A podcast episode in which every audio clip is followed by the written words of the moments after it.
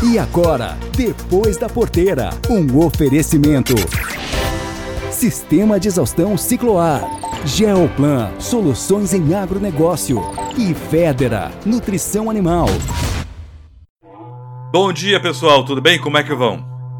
Gente, na nossa varanda hoje temos o Doutor Agro, ou Marcos Fava Neves, professor, pesquisador, palestrante, alta personalidade no agronegócio. E com ele, fazemos o encerramento da nossa série de reportagens de avaliação de como foi o agronegócio na década de 2011 2020. É uma conversa muito importante, muito interessante e eu acredito que vocês vão gostar bastante. Logo depois da entrevista, teremos o clima, as informações de mercado, o mundo startup e tudo mais que vocês já conhecem. É logo depois da música e do comercial. Já voltamos. Alô, Baixa Augusta! Salve comunidade! Olha a vacina aí, gente! Chora cavar!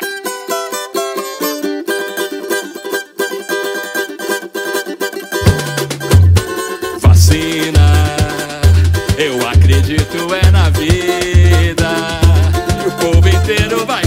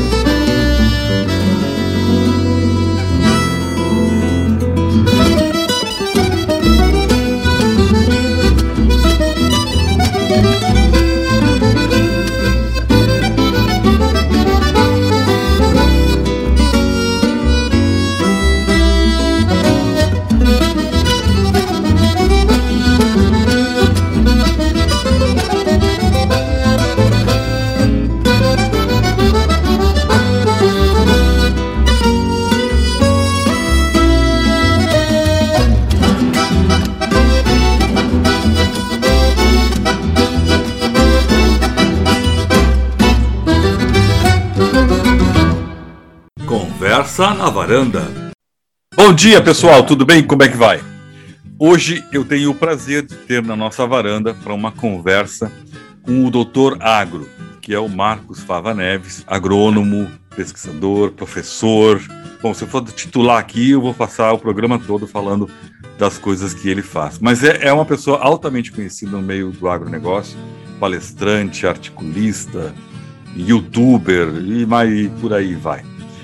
E justamente nós combinamos para ele fazer a visita conosco para terminar a nossa série de reportagens onde nós analisamos a década passada em termos do agronegócio brasileiro. Bom dia, meu caro, tudo bem? Como é que tá? Bom dia, Nelson. Um prazer estar com você outra vez aqui, falando desse assunto que é uma paixão para nós todos e emocionado por saber que eu vou fechar um ciclo de trabalho teu que com certeza iluminou bastante aí o conhecimento na área, né? Obrigado. Bom, vamos lá. Nós fechamos o primeiro semestre de 2021 ainda sob a pandemia.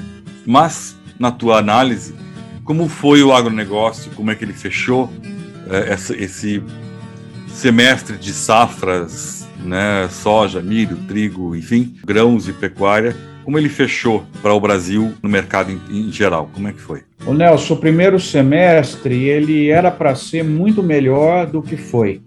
Agora você vai falar, pô, tá reclamando de um, de um resultado que foi ótimo? Sim, mas a gente estava prevendo um resultado melhor. Nós to tomamos aí uns golpes muito fortes que atrapalharam, e esses golpes foram a seca terrível que impactou é, principalmente a segunda safra de milho, nós devemos ter perdido 20 milhões de toneladas que eram esperadas, então você mede aí 20 milhões vezes o preço para você entender o que, que, desapareceu de renda que era para estar tá aí esse produto. E o pior, Nelson, é que foi feito o investimento para esse produto estar tá aí. Ele foi plantado, ele foi adubado, é, ele foi protegido das pragas, das doenças e lamentavelmente ele não veio. E agora, recentemente, também duas geadas impactaram diversas cadeias produtivas. Né? O café sofreu muito, hortícolas, a cana, a laranja, né? o milho também. Então, assim, nesse momento final da safra, vamos dizer, no final do segundo tempo, nós estávamos goleando e tomamos dois gols aí, que três gols que atrapalharam um pouquinho. Mas mesmo assim, você tem um primeiro semestre que foi bom, né? A, a soja, principalmente, nós tivemos uma produção sensacional, porque ela não foi atrapalhada pelo clima, ela entra na primeira safra, principalmente, e nós tivemos, né, estamos com a expectativa de uma renda no campo para esse ano de 1,1 trilhão de reais, que é mais que 10% maior do que no ano passado, então ela vem vindo bem.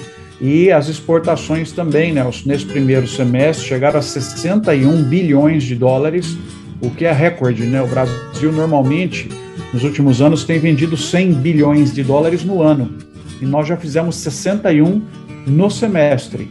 Então, a chance de passar os 100 e, e chegar até perto de uns 115, 118, 120 é muito boa. Então, é isso, basicamente, né? Você tem gente que foi super bem, e gente que foi super mal nesse primeiro semestre, mas no geral nós fomos bem. Tá, falando desse um trilhão de renda bruta, né? O que, que tu acha que de líquido espremendo fica para o setor? É uma boa pergunta, porque eu estava, inclusive, tentando fazer essa planilha para mostrar o que, que é o investimento. Sabe, Nelson, tem uma coisa que me irrita muito, que as pessoas falam assim, ah, a agricultura concentra a renda, a agricultura não distribui resultado. E as pessoas que falam isso, elas olham esse 1,1 trilhão de reais e imaginam que isso aí tudo vai para o produtor. Ela esquece, na verdade, todo o investimento que foi feito para você gerar essa renda. Né? Então, todo o custo por hectare, isso aí é distribuído para as empresas de sementes, seus funcionários de defensivos, prestador de serviço, a mão de obra das fazendas, né? os transportadores, você tem um monte de coisa aí. Então, eu acredito que, se você pegar aí as principais lavouras e a pecuária nas suas cadeias, né, que é suínos, frango, eu acho que, grosseiramente, né, desse 1,1 trilhão, uns 25% sobrou para os produtores, que aí vão fazer os seus investimentos né, em imóveis, mas isso é dinheiro dele, né, dinheiro da, da sobra. O resto foi tudo investimento. Então eu diria que Assim, vai depender, lógico, tem cadeia produtiva que está com margem muito melhor, tem outros que estão no negativo. É, com esses preços atuais, ela é bem aceita, Nelson. Então você põe aí uns 250 bilhões de reais, 200 bilhões de reais, do 1,1 trilhão de reais, deve ter ficado na mão desses milhões de produtores que nós temos no Brasil de todas as culturas. Nós estamos falando desde fruticultura, gado, soja, milho, né, todos os, os, das cooperativas, enfim. Nós estamos falando aí de um universo, pelo menos de umas 5, 6 milhões de pessoas. Né? Porque isso é um valor financeiro dentro da porteira, não mede o fora da porteira, esse isso. um trilhão. Não, não, isso daí é, é importante explicar bem para as pessoas, né? Isso aí é chamado de VBP, valor bruto da produção. Isso daí é um número quantificado pela CNA, Confederação Nacional da Agricultura, e pelo MAPA. Eles têm números, cada um solta uma vez por mês, que são mais ou menos próximos, né? E o que, que significa esse número? É o que foi produzido versus o preço recebido. Tá. Na agricultura e na pecuária. Porque pode criar uma ideia de grande fortuna no setor, quando realmente uh, se trabalha um trilhão, todo mundo fica pensando, ah, lá é o setor rico, lá é o setor que eu tenho que trabalhar. E não é bem assim, né? Na verdade, quando tu for ver, extrair o que sobrar, é o que tu realmente vai ter de, entre aspas, riqueza no setor, né? Exatamente. Então, vamos pôr assim, que vai ser recebido em 2021 1,1 trilhão, mas para receber esse 1,1 trilhão foi investido 800 bilhões. Uhum. Né? Esse 800 bilhões que as pessoas têm que ficar contentes, porque esse dinheiro todo já foi investido e você imagina o que não movimentou de emprego né, de gente. Por exemplo, você comprou fertilizante, alguém teve que levar esse fertilizante, um transportador.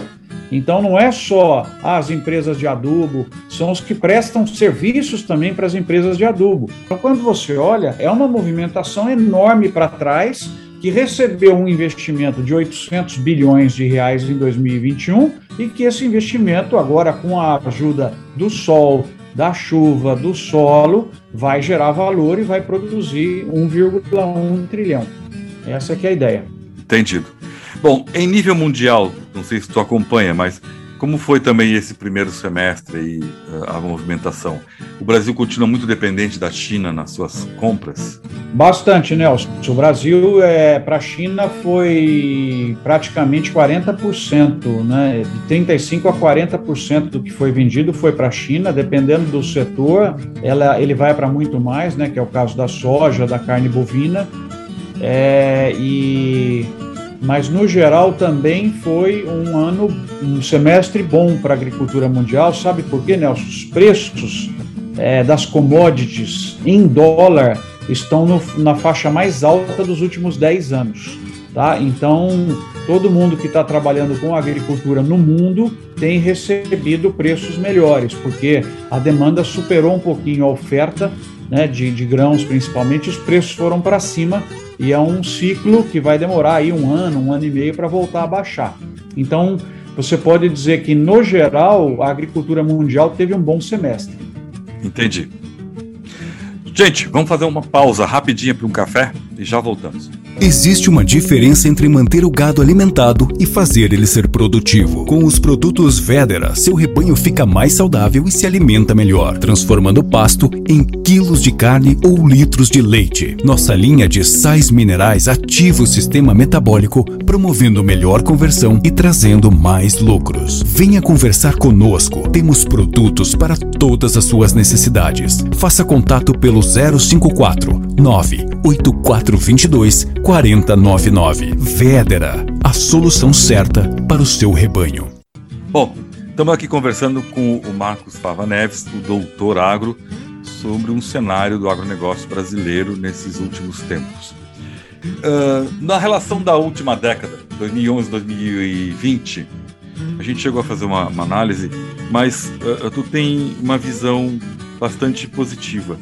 Setores como soja, setores como milho, tiveram grandes desenvolvimentos tecnológicos e também financeiros. Uh, explica um pouco para nós nesse sentido, assim, como é que foi? Olha, você tem uma, umas culturas que são mais dinâmicas no mundo, Nelson, porque elas são globais e elas têm interesse da área de inovação e pesquisa que elas movimentam muito dinheiro. Então você pega a soja, o milho, o algodão, o trigo, todos eles recebem bilhões de investimento em modificação genética, pesquisa, todo tipo de coisa que você possa imaginar.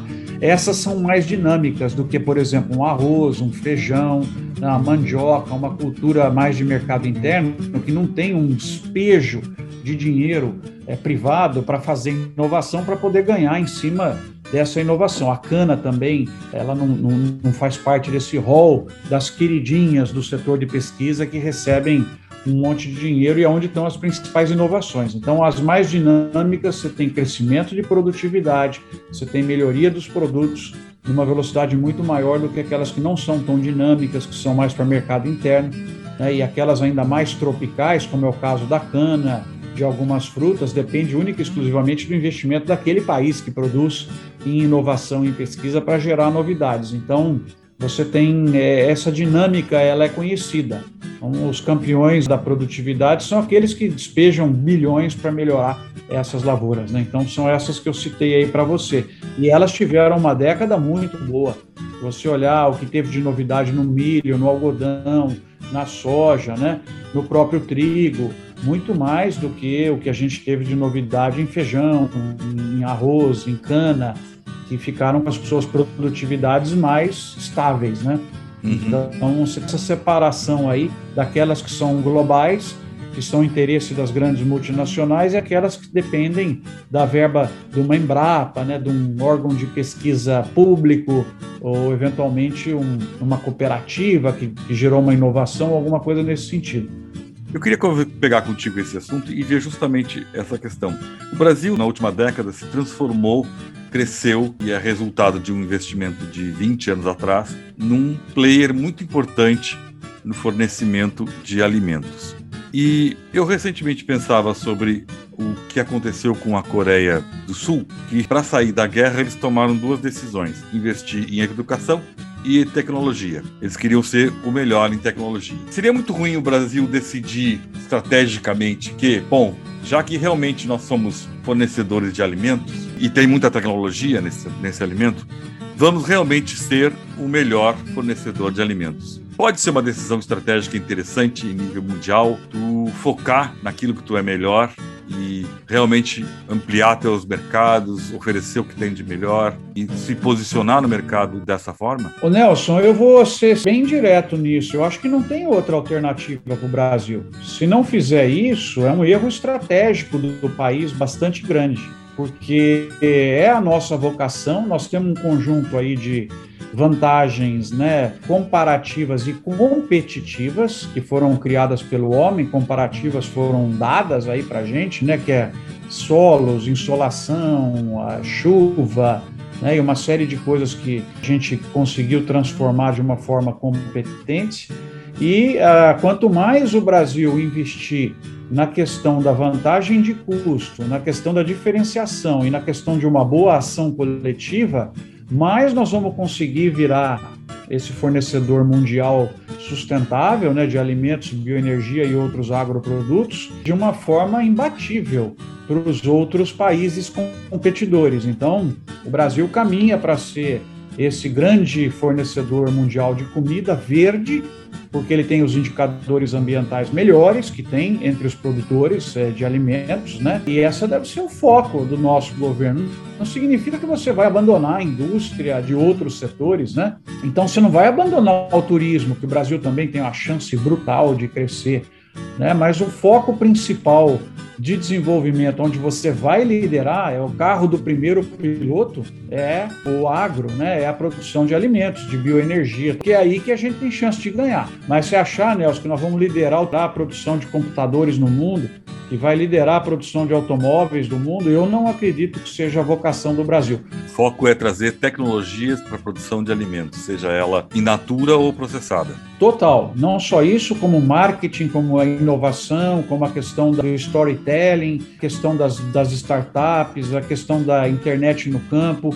É, tudo isso daí, é agilidade em contratos, Enfim, você tem uma agenda imensa que deve ser foco da sociedade brasileira para que o nosso produto seja cada vez mais competitivo e tenha mais valor. Veja só, nós vamos trazer esse ano 600 bilhões de reais com as exportações do agro.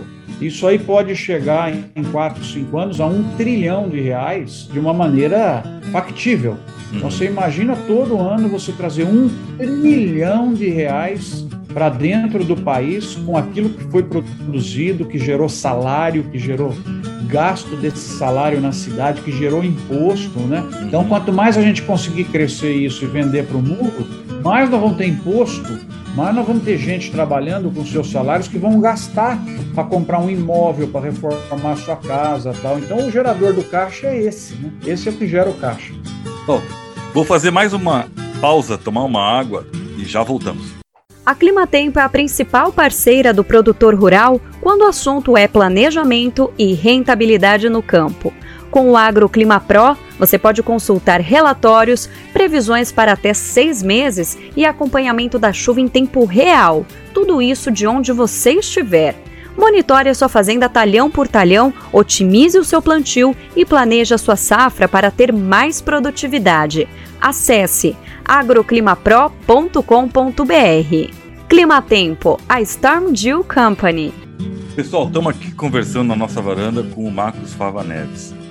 É, vai ser difícil desconectar essa conversa porque ela é muito boa, mas de qualquer forma, vamos lá.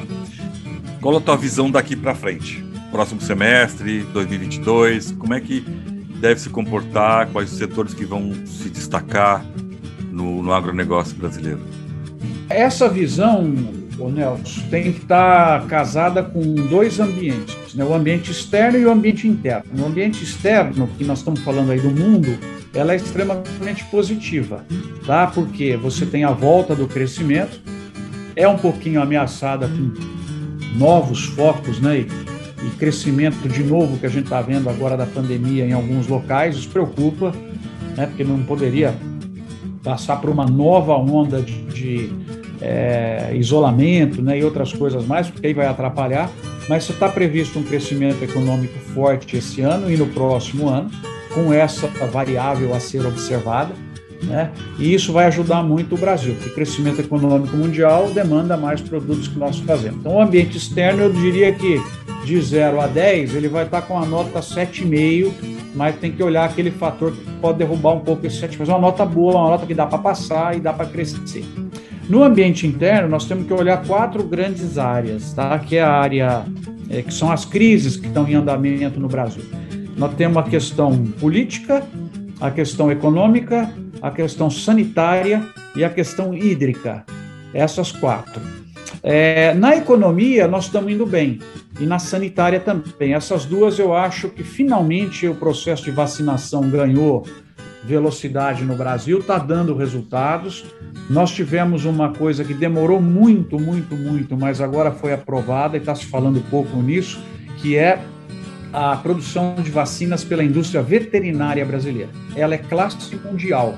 Quem aqui está nos ouvindo e nunca ouviu falar, o Brasil está entre os três melhores produtores do mundo de vacinas para animais e entre os maiores, porque nós temos um dos maiores rebanhos do mundo. Então, essas fábricas elas podem produzir vacinas para humanos também e é uma escala muito maior do que Fiocruz, Butantan. Então, na crise sanitária eu estou um pouco mais animado porque eu estou vendo os números caírem. Lógico, pode ter uma nova onda, mas eu torço para que isso não aconteça. Isso tem contaminado positivamente a economia, com expectativa de crescer 5,5% esse ano e uma arrancada muito forte agora no segundo semestre, o que seria ótimo, né? E aí nós temos duas crises que não estão melhorando, que é a crise política, né? O Brasil sempre enfiado numa gestão complexa, né? Com CPI, com é, brigas entre os poderes, enfim. Nós precisaríamos de melhoria nessa área para acalmar. Se essa área não aparecer e deixar o país trabalhar, melhor ainda, né? E aonde preocupa muito, Nelson, é o hídrico. O hídrico não estava presente o ano passado, mas ela é uma crise muito forte que a gente tem aí, os reservatórios estão muito baixos, solos muito secos e a gente não sabe que ações que vão ser tomadas, se vai sacrificar o consumidor final, é, com tarifas mais elevadas, se vai, vamos dizer assim, que seria a pior medida, né? Sacrificar o setor empresarial, se vai restringir o uso de água pela agricultura, enfim, eu acho que deveria ir em cima das pessoas, né? A gente tomar é, medidas para o consumidor final reduzir um pouco e deixar o elo produtivo continuar produzindo, porque senão você vai ter mais problema de inflação e uma série de outras coisas. Então, essas quatro é, é, é o nosso conjunto, mas eu estou otimista, porque se a política não piorar e a gente agora começar a ter um volume de chuvas né, em, setembro, outubro, que possa começar a ajudar um pouquinho a questão hídrica, a economia sanitária está caminhando. E aí, Nelson, significa o quê? Mais consumo para alimentos no segundo semestre, né, a chance de você estar tá voltando aos setores que perderam o mercado voltar a crescer. Esse crescimento todo acontecendo, Nelson, também, na minha opinião, vai trazer o câmbio mais para baixo. Trazendo o câmbio mais para baixo, você segura a inflação também, você diminui um pouquinho o custo de produção, que aumentou muito para o produtor hoje, porque produtos são quase todos dolarizados, né? Exceto mão de obra e outras coisas, mas diesel, tudo é dolarizado. Então, quando você vai com o real valendo, um dólar valendo 5,5, você ajuda, né, Nelson, a venda de produto, porque você vai receber mais né, pelo produto exportado, mas você tem um impacto violento no custo de produção e que acaba gerando inflação no mercado, que é o ponto negativo de 2021. Então eu acho o seguinte, nós precisamos torcer para esse real vir para baixo logo, né? na verdade o real se fortalecer, para baixar custo de produção, para diminuir um pouco esse, essa grande vantagem de exportar, tornar o mercado interno mais atraente, possibilitar a entrada de produtos internacionais e também tomar cuidado com a inflação, porque a gente não quer isso aí de volta. Então, mas no geral, assim, eu diria que o quadro internacional está com uma nota 7,5 e o nacional com 6,5. São notas boas aí, né? Não, não é um 8,5, 9, mas é uma nota que dá para passar e dá para você planejar e tocar mais adiante. Ok, ok. Pessoal, como eu disse, essa é uma conversa que podia se estender até o fim do dia, mas todo mundo tem os compromissos para cumprir. Marcos, doutor Agro, muito obrigado mais uma vez pela tua presença. É sempre muito bom conversar e, e esclarece muitas questões do nosso agronegócio. Um bom dia e espero que a gente possa voltar numa outra oportunidade. Grande abraço. Com certeza, Nelson. Um abração para todo mundo que está nos ouvindo. É, quem quiser tem um canal no YouTube, tudo de graça, e tem o site doutoragro.com, todos os nossos livros gratuitos, inclusive o novo que é Ferramentas para o Agro, fornecedor mundial de alimentos. Então usem à vontade, os filminhos lá no YouTube, usem à vontade. A ideia é essa. Tal como o Nelson, a gente está gerando conhecimento e passando de forma gratuita para as pessoas. Não é fácil ficar sem você, minha menina. Acordar toda noite e ver você não está. De manhã, quando o sol aparece através da cortina, é difícil conter o desejo de ir te encontrar. E nos cantos vazios da casa Procuro teus olhos. Você deve estar por aí, numa rua qualquer. Então saio de mim e sem medo eu te procuro com o meu pensamento enquanto esfria o café. E uma saudade bate forte, dói no fundo vontade louca de te amar mais uma vez. Será que todas as pessoas desse mundo fazem amor gostoso como a gente fez? Foi uma transação quase nada mais. Foi de repente sem a gente te perceber.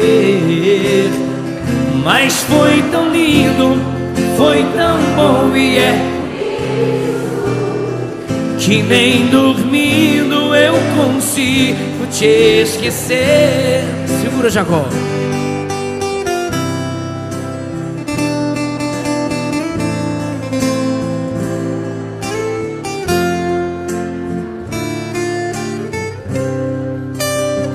E uma saudade bate forte, dói no fundo.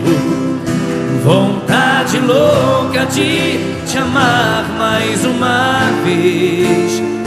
Será que todas as pessoas desse mundo fazem amor gostoso como a gente fez?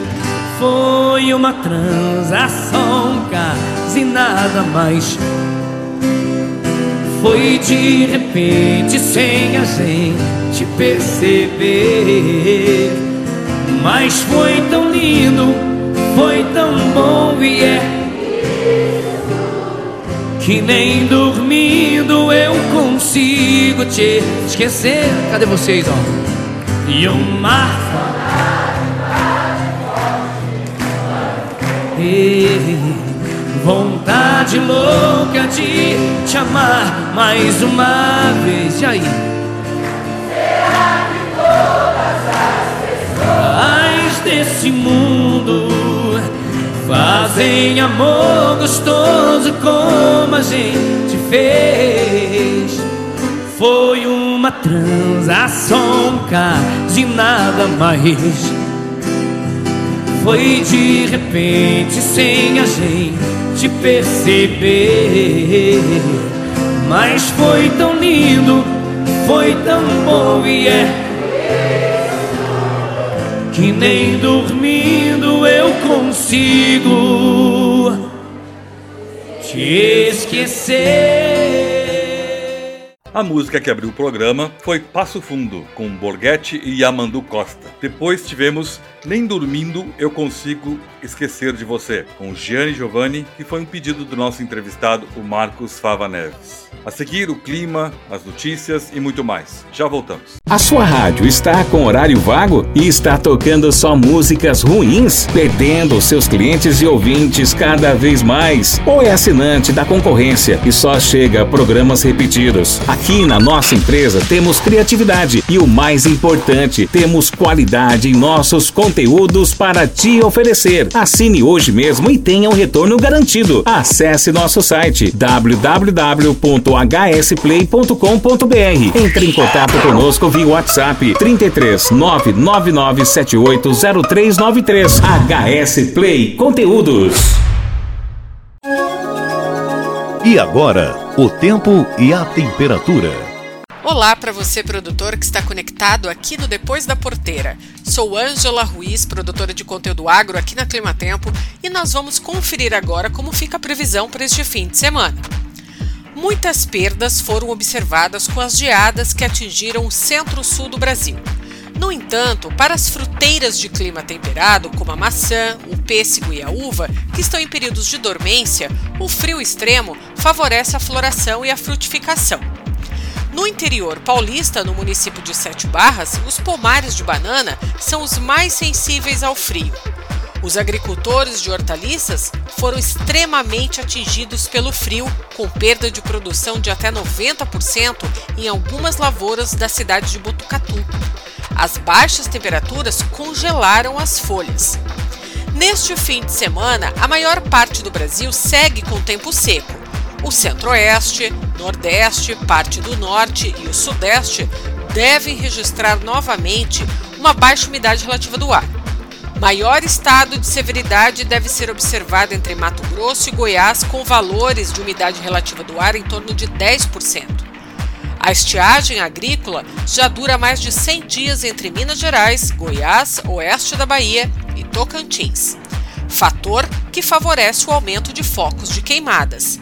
Somente no Nordeste houve um aumento de 61% nos focos de fogo comparado com o ano passado. A chuva fica restrita neste final de semana apenas ao leste da região Nordeste e áreas mais ao norte da região norte do país. A capital Salvador deve observar altos volumes de chuva neste fim de semana.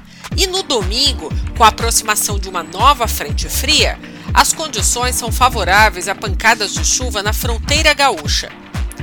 O destaque deste fim de semana vai ser a aproximação dessa frente fria e, junto com ela, uma nova onda de frio que volta a atingir o Brasil no início desta próxima semana. Os modelos matemáticos de previsão mostram temperaturas baixas com condições para geada entre o Paraná e o Rio Grande do Sul. Não se descarta a possibilidade de ocorrência de neve na Serra do Rio Grande do Sul, Serra e Planalto de Santa Catarina e também no sul do Paraná. O milho safrinha e o trigo, que foi plantado de forma precoce, podem ser prejudicados com a terceira onda de frio deste ano.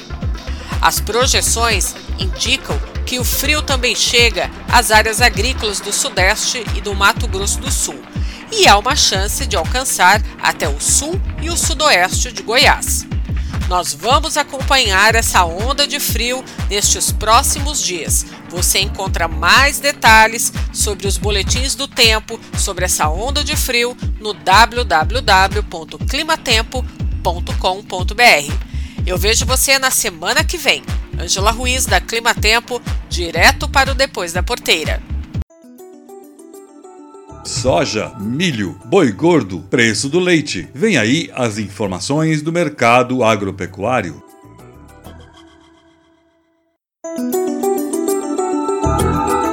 O preço da arroba do boi gordo teve alta de quase 1% nesta sexta-feira em São Paulo, sendo comercializada R$ 317,50. Em Barretos, o preço da arroba do boi gordo está estável, com venda R$ 308,50. Em Alagoas, a arroba do boi gordo é vendida a R$ 295,50 e em Marabá a R$ 285,50. O preço do quilo do frango teve queda de quase meio por cento, sendo comercializado em São Paulo a R$ 7,68. Em Santa Catarina, o preço do quilo do frango congelado é cotado a R$ 7,30 e a R$ 7,50 em Porto Alegre. O preço da carcaça do suíno está estável em São Paulo, com venda R$ 10,00 o quilo. No Paraná, a carcaça do suíno é comercializada R$ 10,10 e em Santa Catarina, a carcaça do suíno é vendida R$ 9,90. Os valores são do canal Rural e Cepeia. Reportagem Cristiano Gorgomilos. As pesquisas do CPEA mostram que o preço do leite captado em junho e pago ao produtor em julho pode ter uma alta de em média 5%, o que levaria o valor para um patamar próximo aos R$ 2,30 o litro. E o fator que está associado a essa alta de preço no campo é a oferta, que seguiu restrita durante o mês de junho, devido, claro, ao aumento dos custos de produção. Nesse primeiro semestre, o custo de produção esteve, em média, 11,5% maior do que no primeiro semestre do ano passado, resultado das valorizações dos grãos e também da alta do dólar. E esse ponto precisa ser enfatizado. A desvalorização do real frente às moedas estrangeiras resultou não só no aumento das exportações de grãos, né, mas também é, encareceu os insumos que são produzidos com matéria-prima importada, que é o caso aí de adubos e corretivos, de sais minerais. Então é bom frisar, né? O aumento do preço não significou rentabilidade para o produtor consecutivos meses de perda nas margens do, do, produtor durante esse ano levaram muitos pecuaristas a diminuírem os investimentos na atividade, né? É, e as pesquisas do CPE mostram que a receita comprometida com a alimentação é, aumentou de um ano para outro. Considerando que um sistema semi-intensivo típico de Minas Gerais, a gente vê que a receita comprometida com a alimentação passou de 35% no primeiro semestre de 2020 para 44% no primeiro semestre de 2021. Mas se as margens do produtor estão exprimidas, as da indústria também estão. Até junho, a indústria de laticínios conseguiu impor alta junto aos canais de distribuição para os preços dos derivados. Os preços do UHT e da, e da mussarela e do leite em pó neste primeiro semestre estiveram 9%, 15% e 23% acima dos praticados nesse mesmo período do ano passado, respectivamente, né? Mas mesmo assim, já dava para ver que a situação era difícil. Começando por observar que o UHT, que é o lácteo mais consumido do país e item de cesta básica, teve um aumento em magnitude bem inferior aos demais, refletindo essa demanda enfraquecida dos consumidores.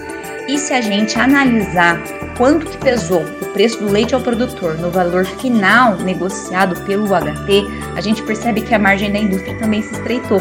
Vamos aos dados aqui, ó. No primeiro trimestre do ano passado, o preço da matéria-prima representava 56% do preço final do UHT. E essa participação subiu quase 10 pontos percentuais no primeiro semestre de 2021. O preço da matéria-prima passou a ser de praticamente 66% do preço final do, do leite UHT.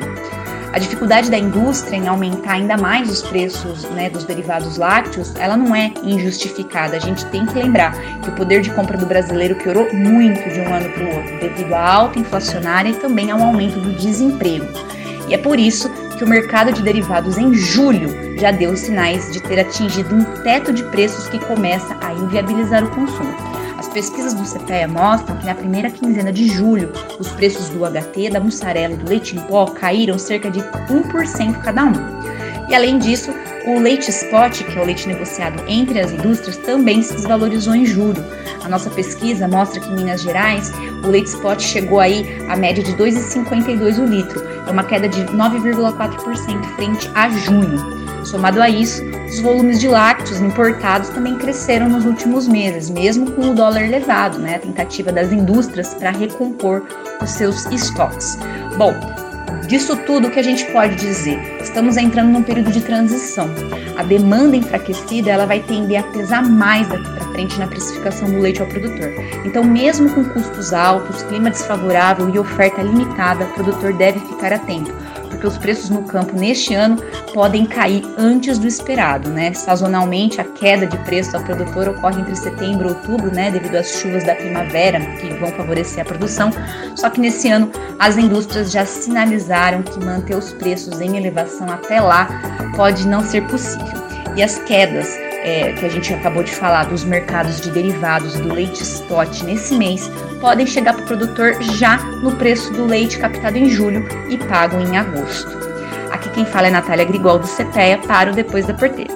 Começando pelo clima, tivemos mais uma massa de ar polar de forte intensidade essa semana, que trouxe geadas para o sul do Brasil, parte do estado de São Paulo, Mato Grosso do Sul e Minas Gerais, pegando novamente áreas de trigo, milho, cana, café e laranja. E dessa vez, os impactos maiores parecem ter sido sentidos pelo café, que, embora esteja cedo para apurar com grande certeza a severidade do, dos impactos, os relatos e as especulações apontam para a possibilidade de perdas significativas de produção para a próxima safra. As geadas também afetaram o cinturão citrícola, principalmente as áreas mais de baixada. Com isso, aumentam ainda mais as preocupações com a produção de laranja na safra atual, que já eram grandes com o baixo volume de água e as altas temperaturas dos pomares. Além disso, a qualidade pode ser impactada com algumas das frutas que foram afetadas pelas geadas do fim de junho e início de julho, já apresentando interior seco e cristalizado. Olhando para frente, os modelos climáticos estão apontando para novas quedas de temperatura na próxima semana, com possibilidade de geada em toda a região sul do Brasil até o sul de Minas Gerais. Com isso, atenção ainda deve ser dada principalmente às lavouras de cana, café e laranja, e também deve começar a ficar mais perigoso para o trigo em estágio mais avançado de desenvolvimento, principalmente no Paraná. Indo para os mercados, a cotação de primeiro vencimento do café arábica encerrou a semana na Bolsa de Nova York a 189 centos por libra-peso, alta de quase 20% na semana e nível mais elevado desde o fim de 2014. Tudo isso a reboque da preocupação com os impactos da geada no Brasil. Isso, somado à desvalorização cambial da semana, fez com que os preços locais alcançassem os R$ 1.028 por saco. O açúcar, na tela de outubro, fechou essa sexta cotada a 18 centos por libra-peso, 2,8% superior ao fechamento da semana passada. As principais justificativas para essa alta vêm das preocupações com a geada atingindo a região canavieira na semana e o aumento da probabilidade de laninha para o último trimestre do ano. No mercado de grãos, a semana foi de baixa de preços tanto de soja quanto de milho no terminal de Chicago. Embora no início da semana as preocupações com o clima nos Estados Unidos ajudaram a impulsionar os preços, principalmente o do milho, os dados fracos de exportação para as duas commodities divulgados na quinta-feira, atrelados a uma nova rodada de mapas climáticos, indicando possíveis chuvas nas previsões mais longas, ajudaram a pressionar os preços no fim da semana. Entretanto, a desvalorização cambial e a melhora dos prêmios nos portos ao longo dessa semana acabaram ajudando as cotações no mercado spot no Brasil, com a soja em sorriso negociada a 161 reais por saco nesta sexta-feira, alta de 4% em 7 dias, e o milho em Campinas apresentando elevação de 2% no mesmo período, fechando a semana 99 reais por saca. Por outro lado, o frango voltou a ganhar força na semana, com resfriado em Toledo, Paraná, apresentando alta de 3%, ancorado principalmente pela boa competitividade do produto no mercado doméstico em relação às outras proteínas. Ainda assim, o mercado de suínos também voltou a reaquecer na semana, com a carcaça do animal em São Paulo ganhando 3% em 7 dias, fechando essa sexta-feira negociada a R$ 9,80 por quilo. Bem, pessoal, por hoje é isso, bom final de semana e até a próxima sexta. Guilherme Belotti, do Itaú BBA, especial para o Depois da Porteira. Realizada oficialmente na última semana, a abertura da colheita de milho 2021 trouxe com ela preocupações. Isso porque depois de um longo período de estiagem, as geadas em grandes regiões produtoras do país podem somados aí trazer perdas na casa de 16 milhões de toneladas do grão. No estado do Paraná, por exemplo, em algumas regiões, cerca de 30% das lavouras de milho sequer deverão ser colhidas, segundo o relato dos próprios produtores. Evidentemente, isso também mexe com os preços né, e com o mercado de uma forma geral. Os consultores do CPEA, por exemplo, Centro de Estudos Avançados em Economia Aplicada, relatam que, em função desse baixo estoque de produção de verão e também com as preocupações da produtividade nas lavouras de segunda safra que estão sendo colhidas, os produtores acabam limitando a oferta de milho no mercado spot nacional e eles priorizam as entregas de lotes que já foram negociados lá atrás.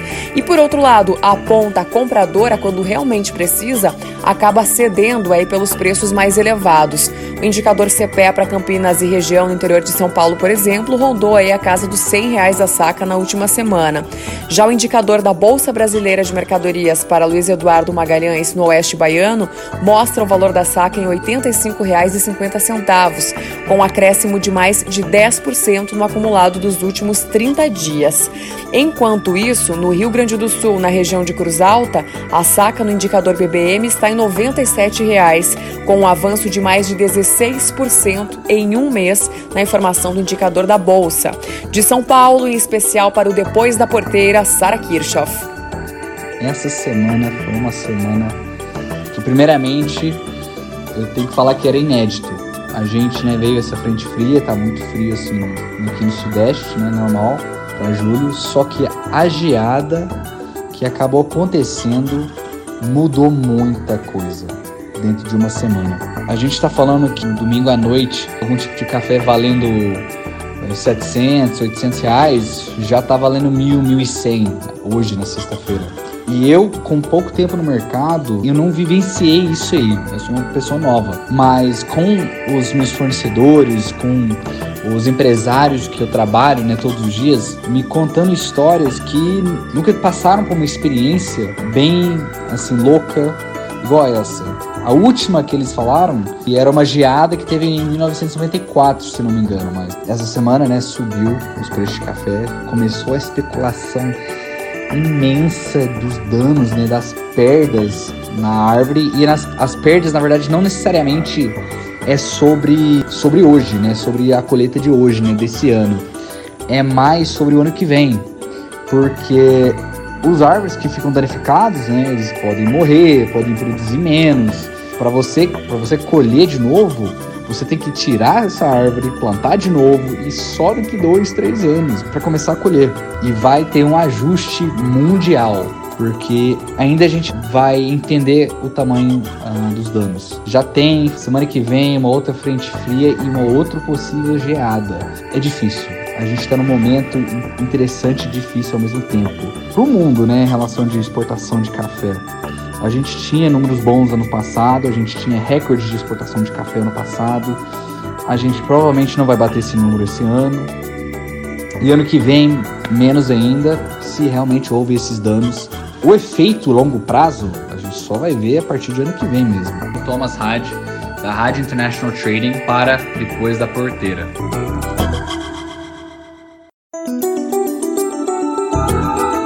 O preço da saca de 60 quilos do café arábica teve forte alta de mais de 7% nesta sexta-feira em São Paulo e o valor ultrapassa R$ 1.028.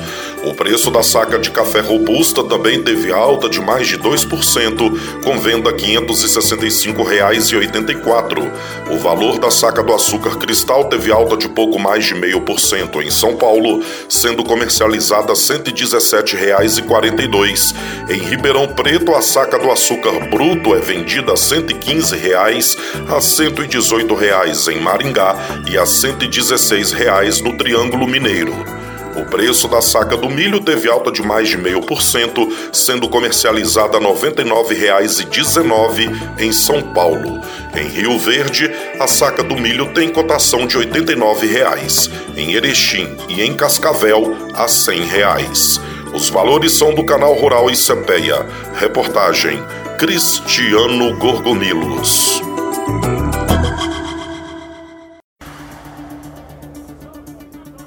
E agora, Mundo Startup, apresentado pela Kátia Desessart. O desempenho da produção agrícola é tão importante para a economia nacional que impacta diferentes setores. Acompanhar a safra de grãos torna-se, portanto, uma medida estratégica importante. Pensando nisso, a Fora Intelligent, startup de soluções que apoiam a tomada de decisão por meio da análise de dados, oferece uma nova funcionalidade a seus clientes. Desde o fim de 2020, a empresa disponibiliza uma ferramenta de monitoramento do plantio e da colheita de grãos em todo o país. Atualmente, ela acompanha a produção da soja e milho em todas as regiões, com abertura por municípios. E mesmo com seis meses, já representa 10% de todo o faturamento recorrente. Para fazer esse acompanhamento e entregar os melhores dados às empresas, a startup capta imagens diárias de satélites nas regiões. A partir daí, utiliza seu algoritmo próprio de inteligência artificial para analisar estas informações e cruzá-las com outros indicadores. Dessa forma, os clientes conseguem acompanhar todos os estágios da produção agrícola, desde o plantio até a colheita. É possível perceber e indicadores importantes como o desempenho da safra e a produtividade. São dados ideais para diferentes setores que, direta ou indiretamente, dependem do desempenho do agronegócio. Trata-se de um setor importante para a economia do país e tende a continuar crescendo. Dessa forma, usar tecnologia para acompanhar esse desenvolvimento faz todo sentido. É um serviço com bastante espaço para o crescimento no mercado nacional, explica Juan Jensen, Charmaine da Startup. A Fora Intelligence é uma startup que desenvolve soluções para dar suporte a tomadas de decisões baseadas em análise de dados através de algoritmos e inteligência artificial. A tecnologia possibilita a estruturação e customização de processos decisórios em larga escala, visando que as respostas mais acuradas sejam entregues nos momentos corretos e para as pessoas certas. Kátia Desessar e este é o Mundo Startup, especial para o Depois da Porteira. Volto na próxima semana. Depois do intervalo, quando ouviremos Quero Você do Jeito Que Você Quiser, com Marília Mendonça, Maiara e Maraísa, teremos as notícias, Momento Agrotecnologia e os comentários. Já voltamos.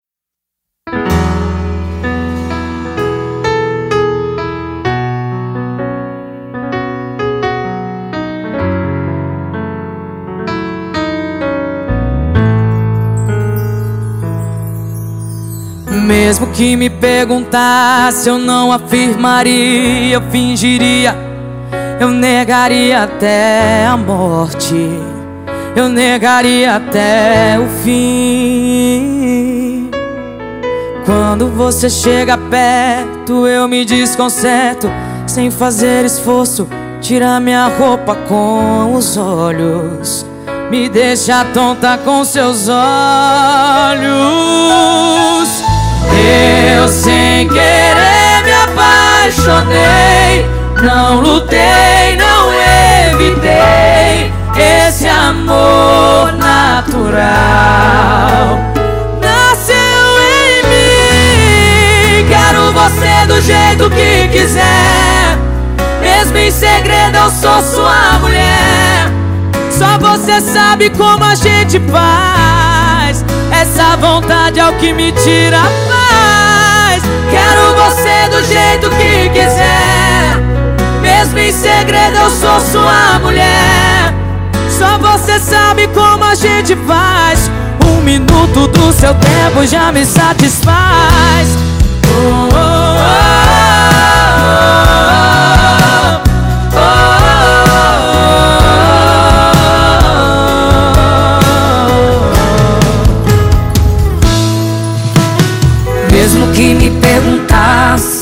afirmaria, eu fingiria, eu negaria até a morte, eu negaria até o fim.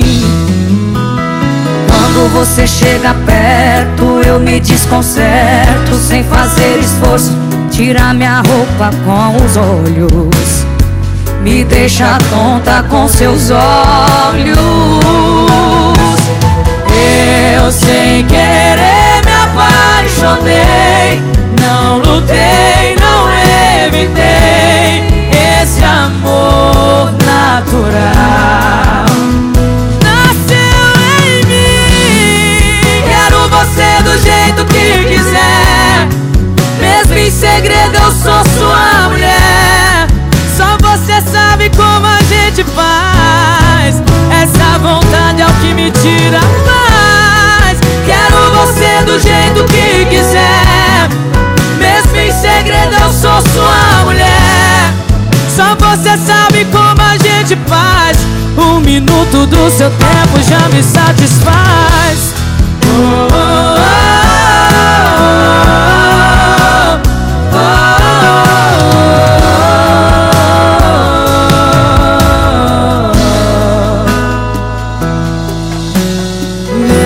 me perguntasse, eu não afirmaria, eu negaria. Hoje passei o dia na lavoura. E eu gosto de trabalhar, sabe? De pegar no pesado. Tem que caprichar, não importa o terreno. Ah, mas também tem que saber aliviar de vez em quando. Aí dá pra chegar no fim do dia pronto pra próxima. Não é mesmo, seu João? Ô, bora comemorar? Desculpa, seu João. Eu não bebo. Nós somos tão exigentes quanto você. Nós somos a LS Tractor. E agora, vamos a um giro da notícia. Giro da notícia. As importações de defensivos agrícolas em dólares no acumulado do primeiro semestre de 2021 apresentaram queda de 2,8% quando comparado com o mesmo período de 2020. Os maiores colaboradores para essa redução foram os segmentos de inseticidas, que caíram quase 3%, e os fungicidas, que recuaram 39%, enquanto os herbicidas, por outro lado, apresentaram alta de 37%. Especificamente no caso dos herbicidas, o aumento expressivo no volume e no valor de importação se deveu às aquisições de 2,4-D e na classificação dos produtos enquadrados como outros herbicidas, de acordo com as informações da Secretaria de Comércio Exterior do Brasil. O glifosato, por sua vez, importante herbicida utilizado nas lavouras brasileiras, eh, está com volume 49% menor quando comparado com o mesmo período do ano passado. É importante ressaltar que neste período do ano, geralmente a importação de glifosato ele é mais baixa, sendo que a grande concentração de aquisições ocorre entre julho e outubro. Diante disso, a preocupação em relação ao pleno suprimento no Brasil do produto, dada a diminuição da oferta vindo da China, um dos maiores fornecedores do defensivo. A principal consequência da redução da disponibilidade do glifosato é que não há um substituto direto do produto, de tal modo que seria necessária uma combinação de diferentes grupos de herbicidas para folhas largas e estreitas, por exemplo, para obtenção do mesmo resultado do glifosato. Guilherme Belotti, do Itaú BBA, especial para o Depois da Porteira. A Câmara dos Deputados aprovou na última semana a criação do Documento Eletrônico de Transporte, o DTE. O documento de emissão exclusivamente digital será obrigatório para autorizar os serviços de transportes de cargas no país e vai unificar, reduzir e simplificar dados e informações exigidas por órgãos e entidades para a realização e contratação da operação de transporte em uma única plataforma. Para entender melhor o DTE, a reportagem entrevistou o deputado federal Jerônimo Gergen, do PP do Rio Grande do Sul, que foi relator da medida provisória que deu origem ao documento de transporte eletrônico. Deputado, o que é esse documento de transporte eletrônico? O documento de transporte eletrônico ele começa pela via do caminhão. É uma medida provisória que o governo editou especialmente para tentar melhorar um pouco a condição do caminhoneiro autônomo. Mas logo em seguida, essa própria medida provisória determina que o documento eletrônico ele seja para todos os modais. Então nós temos uma possibilidade aí de que na cadeia inteira e em todos os modais nós tenhamos até 90 documentos extintos e transformemos tudo isso num único documento e num documento eletrônico. E por que esse DTE é importante para os caminhoneiros e outros trabalhadores de modais de transporte do país? No caso do caminhoneiro, ele é importante porque o caminhoneiro vai poder ter transparente aquilo que ele ganha. Né? Hoje, ele recebe um valor, mas ele nem sabe quanto ficou pelo meio do caminho. O DT é um documento público, vai estar dito quanto ele ganhou para fazer aquele transporte, quanto pagou de pedágio, quanto pagou de, enfim, de todas as despesas. Consequentemente, hoje a gente já percebe até bancos querendo criar linhas para caminhoneiros que até então não existia, porque você não tinha uma renda definida na mão do transportador. Nós vamos dar clareza e transparência ao ganho do caminhoneiro e, consequentemente, fortalecer exatamente o trabalho que ele faz. Entendi, deputado. Além de unificar, simplificar e desburocratizar, esse documento pode gerar ganhos econômicos ao país. Só o fato de diminuir custos do transporte, eh, eu imagino que até a, até a gôndola do supermercado o consumidor será beneficiado, né? porque se você reduz o custo operacional, então esse é um ponto que eu considero importante. Custo Brasil que vai diminuir, né? E por outro lado, nós vamos ter uma cadeia de milhões de funcionários, de trabalhadores, que são os caminhoneiros melhores remunerados. Então você ganha em duas pontas, na macroeconomia e na cadeia de consumo. Então o consumidor final na ponta também será beneficiado? Não há dúvida, porque se você tem um custo de frete menor, teoricamente você tem um produto menos caro. É porque caro continuará sendo, o custo do Estado é caro, mas menos caro em razão do transporte na prateleira do supermercado. Caso aprovado também no Senado e se torne uma lei, qual será o passo a passo da implantação da iniciativa? Os estados serão obrigados a aderir? Explica pra gente como isso vai funcionar, por favor. É, os documentos estaduais ainda vão depender de convênios dos estados com a União para trazer os documentos dos estados para dentro do DTE. Nós já estamos trabalhando com os estados para que eles avancem nesse sentido. Então, em termos de trabalho paralelo, é esse esforço para que os demais documentos que não sejam federais venham para dentro do DTE. E também estou trabalhando a questão do Mercosul, com a Argentina, o Paraguai e o Uruguai, para que eles possam eh, conhecer o DTE e, quem sabe, termos aí um documento eletrônico único, né, internacional. Reportagem Felipe Moura. A região da campanha e da fronteira oeste do Rio Grande do Sul plantou cerca de 800 mil hectares de soja na última safra. A cultura está se tornando tão importante que motivou a Associação e Sindicato Rural de Bagé a realizar encontros para debater o tema. Em sua oitava edição, o simpósio Produção de Soja na Região da Campanha apresenta temas como sistemas de manejo e evolução da produtividade, economia e agronegócio, desafios e estratégias no controle de plantas daninhas e sistema agrícola produtivo. Conforme o presidente da Rural de Bagé, Geraldo Melo, em muitas propriedades dessas regiões, tradicionais produtoras de arroz e pecuária, a soja trouxe mais uma oportunidade de renda. Essa proteína vegetal, que é a maior pauta de exportação do agronegócio brasileiro, ela enriquece qualquer região. E na nossa região está avançando singularmente nesse sentido, pelos valores que estão sendo pagos, né, principalmente nesse último ano ao produtor. Ela tende a avançar cada vez mais, mas convivendo sobremaneira com a pecuária, essa interação com a pecuária nas regiões tradicionais, não só tradicional, mas fortes, né, no sentido econômico, onde a interação com a pecuária de um modo geral. E, agora está se generalizando para o desenvolvimento da nossa região. Então é uma importância para a nossa região é muito singular. O simpósio é totalmente online e os interessados podem se inscrever no site www.ruraldebagé.com.br barra Simpósio da Soja. Reportagem Nelson Moreira. Em um ano, a arroba do boi gordo subiu quase 50%. Com oferta apertada de gado, aumento no custo de produção e alta nas exportações, a pecuária brasileira vive um momento de valorização e quem atua na atividade, seja dentro ou fora da porteira, precisa estar muito bem informado. É com esse objetivo que acaba de ser lançado o aplicativo Balizador GPB Datagro. O analista sênior da Datagro Pecuária, João Otávio Figueiredo, explica a ferramenta. A gente lançou esse aplicativo que no fundo vai facilitar a maneira dos nossos colaboradores informar suas negociações e dentro do aplicativo você encontra esse indicador consolidado, todas as negociações em tempo real e quem é nosso assinante ou colaborador tem um detalhamento dessas negociações, como informações de quantidade de cabeças abatidas, de frete, data de abate. Então, dentro do aplicativo você encontra as negociações, vocês encontram também dados de mercado, são análises importantes do que está acontecendo com a roupa do boi gordo e também notícias do mercado da pecuária e outros correlacionados, como mercados de grãos, combustíveis, clima.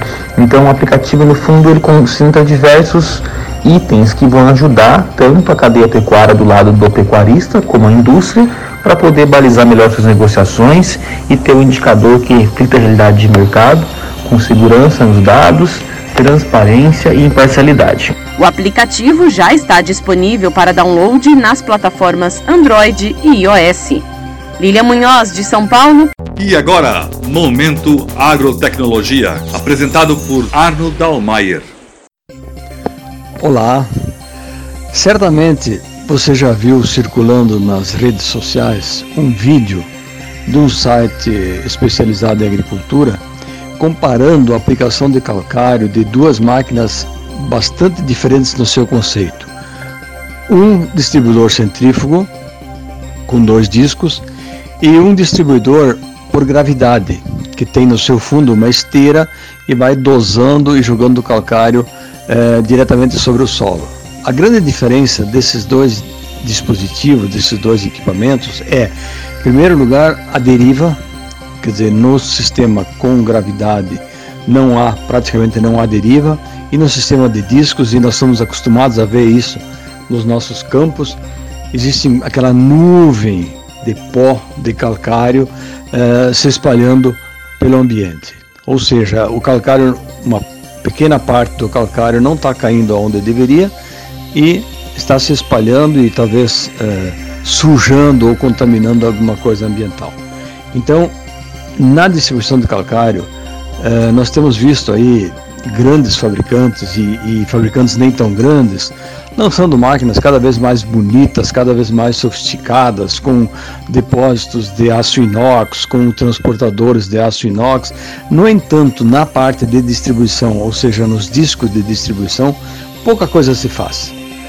O mais importante numa distribuição de calcário, especialmente com máquinas de distribuição a lanço, é o chamado perfil transversal, que é onde nós determinamos qual é efetivamente a largura útil que essa máquina está aplicando e não a, a, largura de lançamento. A máquina pode até lançar a 10, 12, 15 metros de distância ou algumas partículas de calcário, mas a largura útil, a largura efetiva é de no máximo 6, 7, 8 metros.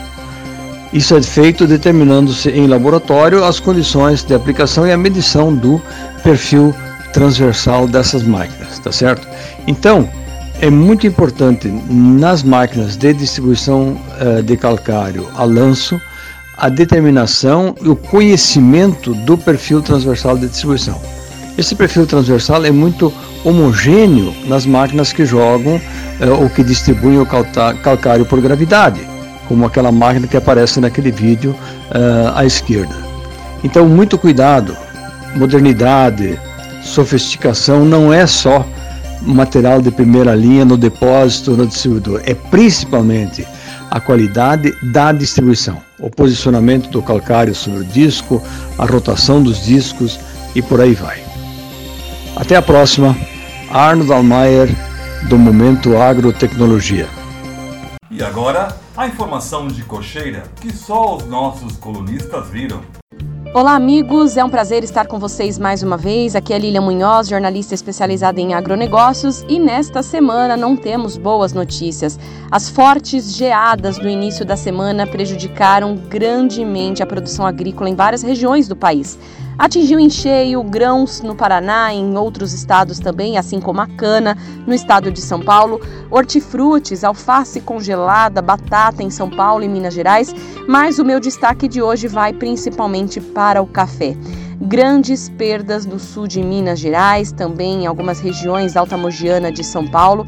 E olha, com temperaturas aí chegando mínimas de zero grau, abaixo também de zero grau, trouxe muitos prejuízos aos cafeicultores. Há relatos de produtores que perderam toda a produção, até 6 mil pés de café ou ainda mais. Produtores que vão demorar em torno de dois ou três anos para se recuperar e há uma grande preocupação com o endividamento. Eu conversei com a jornalista Valéria Vilela, que trabalha no sul de Minas Gerais, e essa é a grande preocupação: estado de calamidade pública dos produtores que não terão como pagar as suas despesas.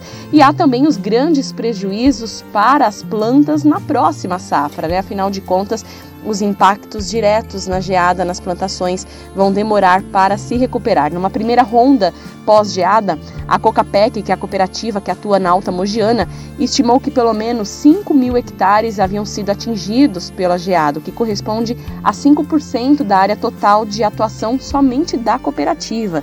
Eu cheguei a ver relatos de 20% na produção de Minas Gerais ter sido perdida, né? Ou seja, no sul de Minas, é, 20% da produção haveria sido afetada, na verdade, pelas geadas. Eu conversei com Vilen Araújo, que é gerente regional da Emater de Minas Gerais. Ele me disse que a informação mais recente do campo é que as áreas afetadas foram as maiores dos últimos 10 anos e que agora a gente tem que acompanhar aí esses possíveis prejuízos. Eles estão pedindo, por enquanto, para os produtores não tomarem nenhuma medida nesse momento. Devem aguardar uma orientação técnica, porque até a próxima semana nós devemos ter um número real da área afetada e qual a possível perda para a safra de 2022. Olha, a ministra da Agricultura, Tereza Cristina, foi muito rápida nesse sentido, se reuniu com o setor produtivo nesta última sexta-feira para tratar aí de medidas para a cafeicultura e tentar ajudar os cafeicultores nesse momento tão difícil. Falando um pouco sobre mercado, o indicador CPEA fecha a semana a 960 reais. A saca do café, para termos uma ideia, teve uma alta de 85 reais essa semana. E na Bolsa de Nova York, impacto direto. Café com alta de 20% nos últimos três dias. Apenas na última quarta-feira, logo depois da geada, a bolsa de café, a bolsa de Nova York teve alta de 6% para o café, já chegando agora a uma alta de 20% na semana. Tudo isso porque a gente, além da geada, já vinha acompanhando uma oferta apertada de café por conta do clima seco e da baixa bienalidade, né? Então os preços devem continuar bastante sustentados. Por enquanto, o Conselho Nacional do Café não quer se pronunciar até ter mais informações oficiais sobre os impactos das geadas, então o trabalho principal está sendo realizado pelas cooperativas, pelas emateres e por vários outros órgãos de pesquisa relacionados ao café. Para finalizarmos o nosso boletim de hoje, dólar vai fechando a semana em torno dos R$ 5,20. Lília Munhoz de São Paulo para o Depois da Porteira. Ferrogrão saindo do papel e a comitiva internacional fazendo aquele papelão. O projeto da ferrovia tem um valor estimado em mais de 12 bilhões de reais. A Ferrogrão vai ter a extensão de 933 quilômetros e a capacidade de transporte de até 52 milhões de toneladas de produção agrícola por ano: soja, milho, farelo de soja, óleo de soja e açúcar, e o transporte de produtos importados, como fertilizantes e derivados de petróleo. Insumos, interligando os municípios de Sinop, no Mato Grosso, e Itaiatuba, Pará, no distrito portuário de Tapajós, rota que para escoar a produção pelos portos de Santarém e Barcarena, no Pará. É o chamado Arco Norte, tão falado. A Ferrogrão está no Programa de Parcerias de Investimento, PPI, do Governo Federal. A construção e operação do empreendimento será concedida pela Agência Nacional de Transportes Terrestres, a NTT, para um empreendedor privado pelo período de 69 anos. A ideia é operar início de 2030. Tem uma estimativa de reduzir entre 30% e 40% o preço do frete e também deve ajudar a diminuir as emissões de carbono ao substituir os caminhões que fazem o transporte de grãos pela BR-163. A ferrovia tem potencial para obter o selo verde e seguir os parâmetros da organização internacional que certifica iniciativas sustentáveis. Um projeto para se comemorar como um bom brasileiro que sempre invejou a infraestrutura dos Estados Unidos que corta o mapa com ferrovias mas tem sempre os chamados obstáculos do oportunismo, de quem não pode ver o outro feliz. Uma delegação internacional de ativistas e políticos desembarca no Brasil no dia 15 de agosto. Comitiva da Internacional Progressista, criada no ano passado pelo senador americano Bernie Sanders. Pensa num político que fala. Em 2010, Sanders falou por mais de oito horas na tribuna do Senado ao tentar impedir o acordo entre o então presidente Barack Obama e os republicanos do Congresso para estender os cortes de impostos da era Bush. Mas o que me chamou a atenção é por outro integrante desta comitiva, anti-progresso, no país dos outros, é claro. O ex-ministro das Finanças da Grécia, Yanis Varoufakis, esse mesmo que na época da falência da Grécia, Yannis pediu demissão e agora entra nesse ativismo no país dos outros, repito. Querem fazer pressão contra a construção da Ferrogrão, que deve turbinar o agronegócio brasileiro. Esse é o medo. Claro, a articulação vem de uma ONG que atua no Brasil, Articulação dos Povos Indígenas do Brasil um prato cheio para a esquerda e para ambientalistas que não conseguem ver a troca do modal rodoviário pelos trilhos como benéfico para o meio ambiente. A comitiva que vem fazer barulho vai contar com parlamentares da Espanha e Alemanha e lideranças indígenas dos Estados Unidos. Vem, em resumo, perturbar quem está começando a melhorar a infraestrutura tão necessária para o desenvolvimento do país, geração de divisas, emprego e renda eles deixaram claro em entrevista para o jornal A Folha querem derrotar o projeto, enterrar a ferrogrão. Nessas horas a gente fica sem palavras para não ofender uma ação desse tipo, que em resumo só vai de novo fazer barulho e buscar mais uma vez prejudicar a já insultada imagem do Brasil lá fora. Tendo no grupo ex-ministro das Finanças da Grécia, que é economista, acadêmico, blogueiro, greco-australiano, o cara que gravou todas as reuniões dentro da União Europeia e jura que nunca vazou nada para fomentar a imprensa internacional. E ainda dizia em alto e bom tom que era o único com um sentido de ética. Mas a locomotiva vai rodar e atropelar o ativismo do atraso. A expectativa é que o leilão de concessão saia no segundo semestre deste ano. O Brasil merece uma infraestrutura competitiva para seguir avançando como principal fornecedor de alimento para o mundo. De Brasília, Marcelo Lara. O mundo bio, bioera, bioeconomia, biosoluções, biotecnologia, o, o agro vai se transformando num sinônimo de bio. E bio de, bi, de vida, né? sinônimo de vida. É um, é um mundo em que, por exemplo, a bioeconomia, o meio ambiente, vai ser maior do que todas as matérias-primas. Né? O mundo virando bio. Eu conversei é, ontem com o Antônio Zen, presidente da Biotrop, uma empresa brasileira de pesquisas em biosoluções, que atuam com fortes convicções no que eles chamam de agricultura regenerativa. Nós vamos precisar de cada vez menos terra e muito mais essa intensificação do conhecimento eh, biológico. Ele acabou de receber investimentos de um fundo soberano de Singapura e me disse: Olha, estamos ganhando espaços daqui para frente. Eu não sei se você também acompanhou, bilionários, é que não é bio, bio, bio, bilionários, como Gates, Bezos, Branson. Aliás, são esses dois são astronautas amadores, né? E constataram que a Terra é redonda, para terror dos terraplanistas, viu? Também isso. É, bioleonários, biolinários, Zuckerberg, Soros, investindo no Pivot, Pivot Bio, outra inovação na área de substituir os fertilizantes clássicos. E olha, marcas, marcas que a gente nunca ouviu falar, empresas aparecem no mundo eh, não só do agro, mas no agronegócio, que é a nossa área aqui, como Índigo, Orion, Oligo, Vanvac, Corin, Biocontrole, Biocontrol, Agrofresh, Bio, Big Data, um monte de uh, iniciativas, startups. E um termo interessantíssimo que me foi apresentado esta semana pelo Christian Malevich, o diretor de uma área de motor gerador da MWM, falou: até João, guarde este nome, biometanização. Significa que nós vamos produzir biometano, que é gás natural renovável nas fazendas, principalmente nas fazendas da, da área da animal, com os estercos esterco, resíduo, mesmo nas usinas, e os motores serão transformados em motores movidos a bio, biometano. Ou seja, tem um mundo aí de mudanças espetaculares, né? Enquanto tem muita gente aí batendo ainda a cabeça com temas que já são do século XIX, XVIII, e nós estamos num mundo novo.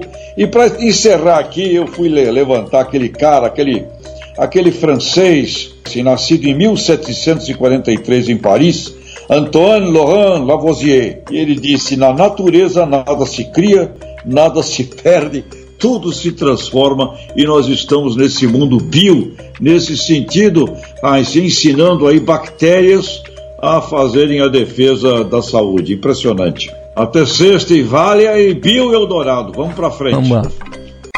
Agroconsciente com José Luiz Tejom.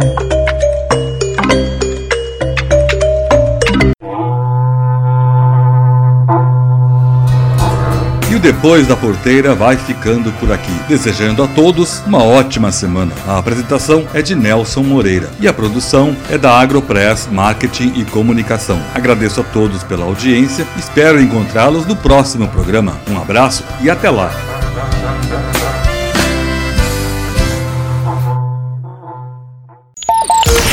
Este foi o Depois da Porteira, o agronegócio em destaque. Um oferecimento.